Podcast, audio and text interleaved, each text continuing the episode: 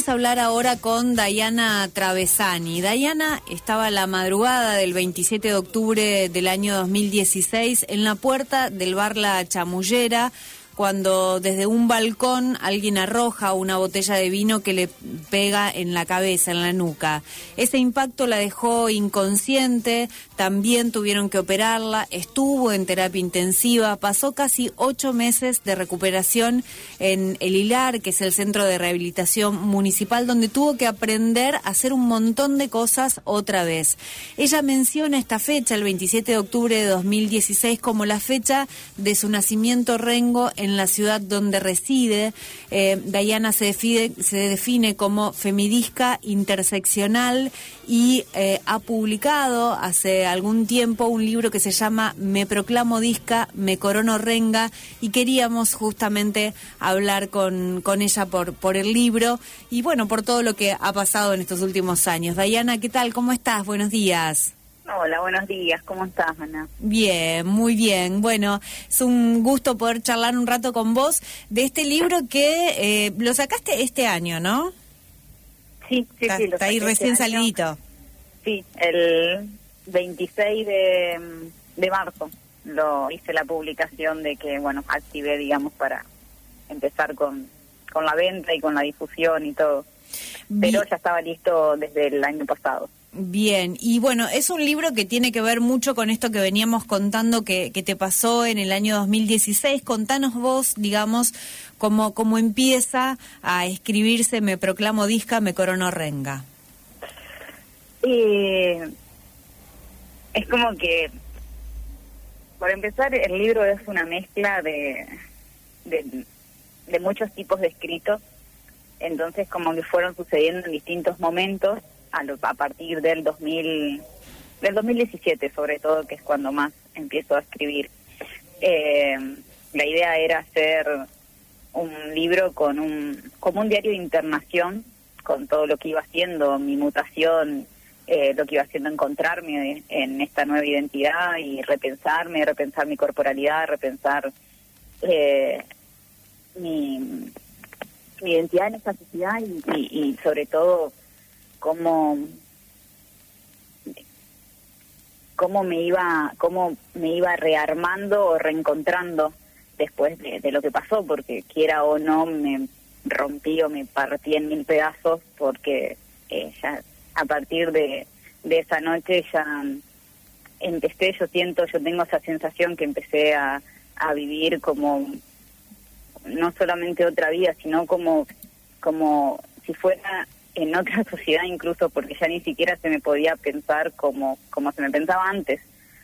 Era como que si a partir de eso, a partir de quedar renga o de adquirir mi identidad disca, eh, ya no me podían pensar ni siquiera las personas de la misma manera o ya no se me miraba de la misma manera. Y, y entonces empecé haciendo un diario de internación y eso, y después en realidad fue mutando y iba escribiendo reflexiones sobre distintas cosas que pasaban, eh, no sé, con los feminismos, con la sociedad, con esto del o el guerrera o el pobrecita, eh, o lo, lo que iban siendo el tema de cómo se piensa la discapacidad desde la política, eh, sobre todo la política partidaria. Uh -huh. Y entonces empecé a hacer más eh, escrito sobre eso y al final en un momento tomé la decisión después de charlarlo con varias personas de que ya no sea el diario de internación eso dejarlo de lado simplemente contar cómo llego a Serrenga y, y de ahí sí los otros textos más si se quiere de carácter político y, y poner también mucho mis poesías porque por ahí es donde más se refleja mis sensaciones en lo que van siendo los procesos o eso siento yo al menos. Uh -huh. y así que pero es como que cuando me preguntan eso es como que fue muy largo yo incluso en el libro cuento al principio en cómo por qué hacer este libro y cómo y cómo llegar a hacerlo también. Es como que fui y vine por un montón de, de ideas de lados es como que me fue todo un proceso de, de mucho tiempo poder concluirlo y poder decidirme a que, bueno, hacer una selección, porque tampoco podía poner todo, porque es imposible poner todo en un libro, porque no, no, no da el espacio y porque no es posible, sinceramente. Y así todo querían que eh, quienes, bueno, la gente de la editorial, eso me iban aconsejando, me decían que, bueno, que por ahí las, las poesías usarlo para un poemario, para un próximo proyecto o eso, yo dije, no, quiero en este, porque yo creo que todo lo que es el libro en su conjunto tiene sentido así. Si yo sentía que si le sacaba una sola cosa, ya sentía que como que si le amputaba una parte, como que si... No, yo necesitaba que sea todo, sí o sí, para que tenga como el sentido que yo quería que tenga. Claro, bueno, y finalmente pudiste lograr, digo, poner todo lo que vos querías en ese libro. Sí. Sí. Sí. de alguna manera sí. Digo, porque viste que a veces esto, con, entre la editorial y, las sugerencias y todo eso, a veces pasan estas cosas que a lo mejor uno va resignando, cosas que después al final dice, ay, pero tendría que haber dejado este poema o este texto. Me costó un montón, me costó un montón esa parte de las correcciones y todo, y que me digan, bueno, esto hay que sacarlo, esto hay que cambiarlo, este mejor no, usarlo para otra cosa, este no da porque no tiene nada que ver con lo que venís diciendo. Entonces, como yo decía, no, pero yo siento que sí, y pero me decían, no, tenés que recortar. y era como esa parte me costó un montón, un montón. Claro.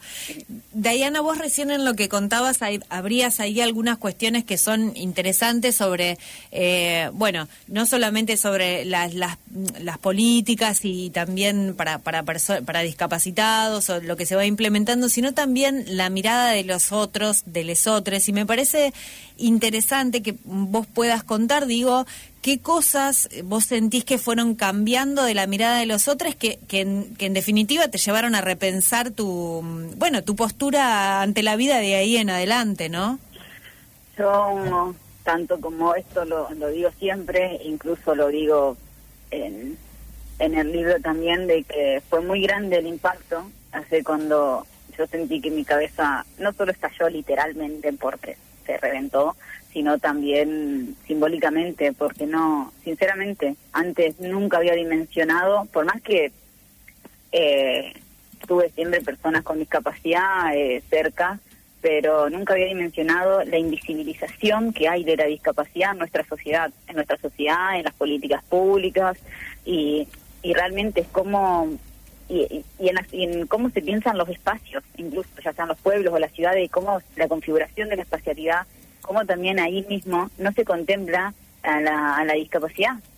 Y, eso fue un, impacto muy fuerte porque cuando me volví a encontrar con todos los lugares o todos los espacios que antes concurría, que antes del incidente, eh, fue un, fue un shock muy grande darme cuenta que ya no era bienvenida, que no era bienvenida mi nueva corporalidad, o sea que que ya, o sea, todo lo que antes, todos los espacios donde antes me sentía aceptada o invitada, ahora ya no, porque no están las condiciones edilicias en accesibilidad, porque no están las condiciones de, accesibilidad en, en otras cuestiones, como ya sea lo comunicacional o, lo simbólico, lo actitudinal es lo más fuerte con lo que te chocas, con la, la barrera que más fuerte para mí es el actitudinal, de cómo la gente te condiciona también, cómo eso y cómo me, me fue, es, es como empezaron a pensar también esto de cómo se piensa no capaz, como eh, no válida, como una identidad no válida.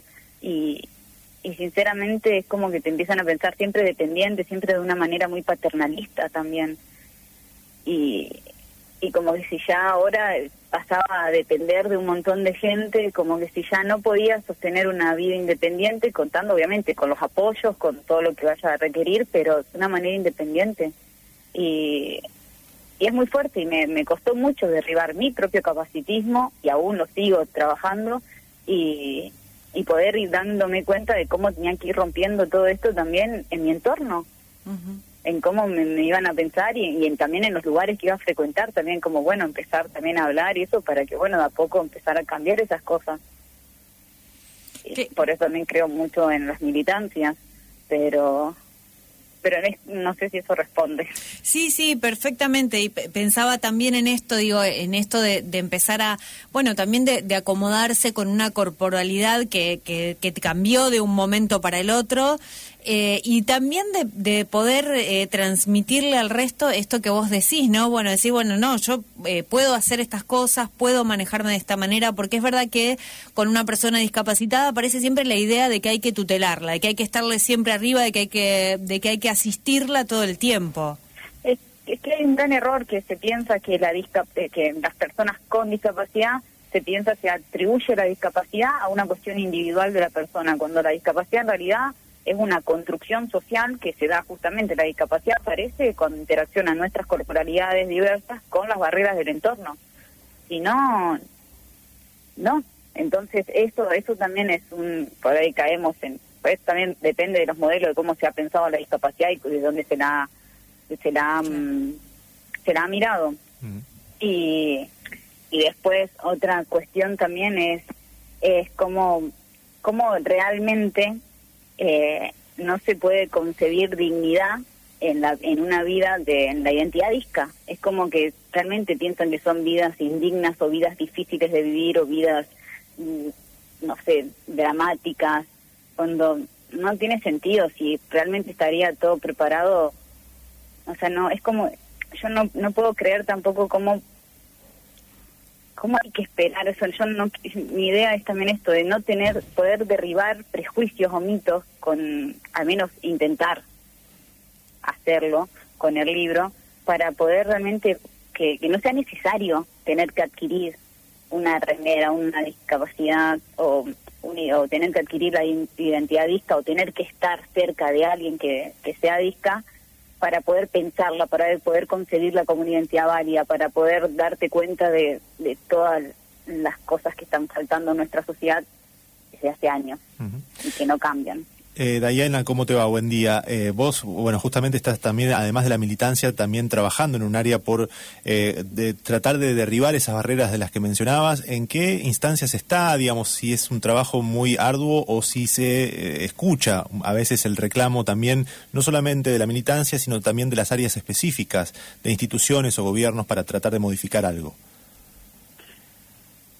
Yo creo que cuesta, cuesta mucho cuesta muchísimo, muchísimo también de que no se use tokenistamente a la discapacidad o solamente en un mero negocio eh, todo el tema de la discapacidad y que no sea mirado, contemplada desde un desde un modelo médico mm. o desde un o desde un lugar muy asistencialista. Como que cuesta eso, cuesta posicionarse y pensar a la discapacidad desde un modelo más social de los derechos humanos.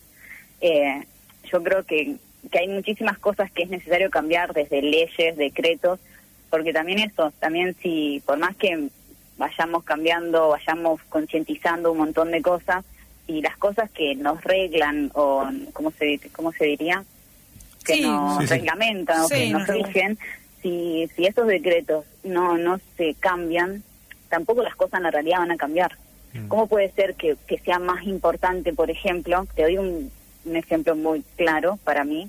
¿Cómo puede ser que valga más un pedazo de pared o un pedazo de, o una puerta, no sé, con el tema del patrimonio cultural, eh, y que no te dejen, por ejemplo, modificar para hacerle una entrada bien, con rampa, con todo, o que te dejen poner las señaléticas en braille o esas cosas, simplemente porque hay una ley que te impide cuando es simplemente modificar un pedacito. ¿Cómo puede ser que consideremos algo patrimonio cultural que que, le, que niega la entrada directamente a un porcentaje de la población. Eh, esa, estas cosas, no, no sé, esas cosas no, no las entiendo y que son necesarias cambiarlas. Que bueno, sí, sí las entiendo por el tipo de sociedad en que venimos, pero yo creo que se pueden cambiar esas cosas. Claro, eh, y además... Pero eh, cuesta. y, eh, imaginamos que sí, que es un trabajo de, militancia y, de mucho de mucho reclamo. Y, a propósito de, justamente del reclamo y, cambiando un poco de tema, me gustaría eh, saber si tuviste algún tipo de, novedades judiciales respecto de lo ocurrido eh, aquella noche en la chamullera. por ahora no. Mm. Eh, ¿Por qué, digamos, está detenido? Porque no, no hubo más investigaciones, porque en algún momento se había mencionado un sospechoso, también la posibilidad de que se hagan pericias. ¿Eso quedó en la nada por, por falta de trabajo de la fiscalía o porque, mm, bueno, o qué? No, lo del sospechoso, sinceramente, creo fue, fue algo que supuestamente, pero no, no, no, no fue real. Y Y después, no, vi, y ahora con todo el tema de la cuarentena y todo eso, más se atrasó todo. Y nada, no, está todo, no hay novedades directamente. Claro. Hace mucho tiempo, ni siquiera sé qué decirte eso. Eh, pero digo, eh, vos tenés una expectativa de que pueda haber algún tipo de resolución en algún momento, eh, necesitas una, una, respuesta rápida de la justicia o, o, bueno, o tu militancia ya está encausada hacia esto otro que nos estabas contando recién, ¿no? No, yo creo que yo pude en algún punto separar el dolor de lo que pasó, porque quiera o no que yo que yo haya encontrado orgullo en mi identidad, que yo me haya reivindicado y, y yo me haya rearmado mi vida, no quiere decir que eso no me duela, o no quiere decir que eso no me siga pareciendo súper injusto y que siga considerando que tuve una enorme falta de justicia, sobre todo por el mal manejo que hubo desde el principio de todo. Desde la falta de que no se recogió la mayor prueba probatoria que teníamos, que era la botella, desde el vamos. Entonces, eh, como que ahí tengo unos sentimientos todavía como de, no sé, me genera mucha tristeza sinceramente saber que, saber no solo que estoy, que yo no obtuve justicia, sino saber que hay tantas personas que quedan en la misma instancia que yo, sin respuestas. Y creo, creo que lo que más cuesta es eso, es aceptar que no va a haber respuestas o que no voy a saber nunca. Y creo que eso es lo que más duele. Claro, claro, sí, esa sensación, bueno, la, la, la injusticia, ¿no? Me parece que tiene que ver con eso. Eh, Diana, quería preguntarte, porque vos mencionabas también, y lo mencionás siempre, el hecho de la militancia, ¿no? Como, mm, como, como algo que no sé si aparece a partir de, bueno, también de, de, esta, de este nuevo reconocimiento de tu corporalidad y de todo esto, o si era algo que ya venías, eh, bueno, un poco la militancia feminista, como que si venías vinculándote antes. Sí, sí, yo yo ya era militante feminista, por eso digo que ser, a mí haber sido militante feminista eh, me ayudó también a poder ir repensándome en mi identidad también. Yo creo que eso nos permitieron los feminismos, el poder romper con un poco estas barreras normativas que tanto enrigen a nuestras sociedades, poder pensar también eh, al capacitismo como una de las tantas violencias que interseccionan junto a otras violencias y que en este caso, bueno, eh, violentan a nuestras identidades, nuestras corporalidades, o, o el poder poder realmente repensarme con, como con una identidad válida, porque eso nos permitieron tener los feminismos, corrieron los márgenes de donde podíamos pensar nuestras corporalidades, o nuestros deseos, o nuestros voces, o nuestras luchas, y, y también permitieron poder traer al, como a los discursos o a las mesas de debates a las tantas reclamos de tantas identidades que han sido años y años marginalizadas o invisibilizadas o relegadas a la sombra. Y también igual considero que el feminismo aún, a los feminismos, aún le falta dar una lucha a su interior contra el capacitismo. Creo que también eso, no creo que sea posible hablar eh, de feminismos que realmente nos contemplen a, todas las identidades, si no se piensa también el anticapacitismo, porque si no nos están dejando por fuera. Claro. Tal cual. Bueno, e, es, interesante también para que, mm, digo, este, el, el, planteo que haces vos desde este lugar y como para repensar también estos feminismos, ¿no? Que, que tenemos y que acompañamos siempre. Eh, Diana, quería, mira, hay algunos mensajes que preguntan dónde se consigue el libro, así que te vamos a pedir que nos, nos cuentes eso. También que lo trabajaste con, con mucha gente, porque vos lo mencionás en tu página como un trabajo colectivo, ¿no? Y eso también me parece que está buenísimo. Sí, sí, yo no, el mérito no es para nada mío. Eh, el, creo que nada de todo esto hubiera sido posible sin toda la gente que, que me acompañó desde el principio. Eh, yo soy un poquito obsesiva, o bastante, si digo poquito estoy mintiendo. Y entonces que me gusta siempre mm, como ir dirigiendo, controlando todo, y siempre me gusta hacer, crear cosas también con, con gente amiga, sobre todo, con gente amiga, gente conocida, y más cuando son proyectos así autogestivos. Y así que empecé eh, dos amigos con una editorial independiente, empecé a charlar con, con ellos, y bueno, empezó ahí todo también. Después tuve a mi hermano mayor ayudándome también, después a, colaboraron con, con muchos escritos y cumpas de militancias, tanto de distintos lados, incluso de Argentina, no solamente de Rosario, y que fui conocido, me, amigues que me dio la militancia disca.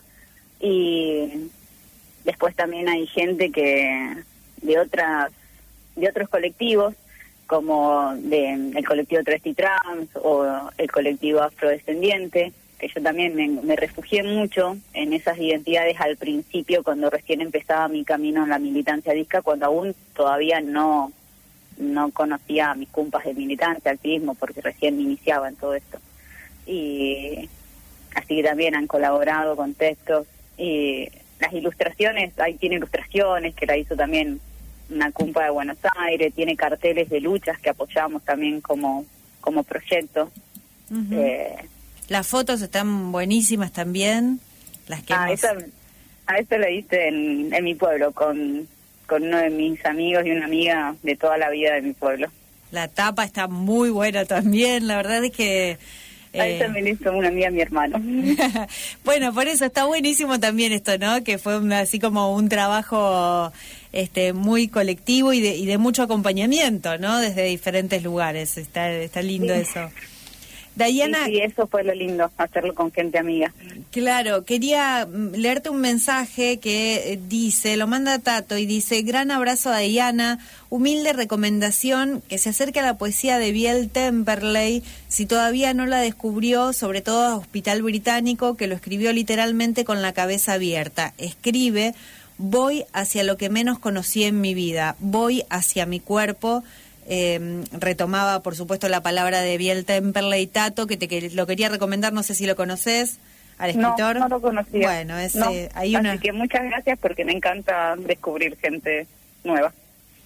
Bien, alguien que decía no digan persona discapacitada, gracias por tratar el tema, ojalá se pueda seguir poniendo en debate el tema de la discapacidad y el capacitismo, es fundamental para tener feminismos inclusivos y diversos, decía un oyente, y eh, otra oyente que se sentía muy identificada con lo que vos decías, eh, y estaba Eleonora, mm, que dice, un abrazo grande para Dayana, con quien tuve el honor de compartir el cursado de un área en la facultad en la que nos ayudaba a aprender muchísimo, a prestar atención. Era una de mis profes. Sí, hacernos nuevas preguntas y desnaturalizar muchos aspectos de la educación. Muy agradecida por sus aportes desde la reflexión de la propia experiencia, dice eh, Eleonora que dejaba ahí el, el mensaje. Y te vamos a preguntar, Diana, también, ¿cómo hacemos para conseguir el libro? Bueno, hay dos opciones, papel o virtual, digital, digamos. Sí. El digital se compra por medio del sitio web mm, www.dayanatravesani.com, que también hay acceso desde mis redes eh, al link. Y si no, bueno, tranquilamente me lo pueden pedir a mí. Y mm, después la versión papel sí me lo tienen que encargar a mí porque, bueno, eh, al ser también un proyecto autogestivo, eh, vamos haciendo por medio, por medio del encargue y todo más en este contexto tan incierto. Y, y como son hechos a mano, por eso lleva, pedimos que los encarguen y es así con un par de semanitas después van saliendo. Ahí va, bien. Y que se comuniquen con vos a través de tus redes. En mis redes o en mi teléfono. Ahí está. Y también... desde el sitio web se puede mm, reservar el libro papel. Exacto, que es dianatravesani.com es eh, la página, ¿no?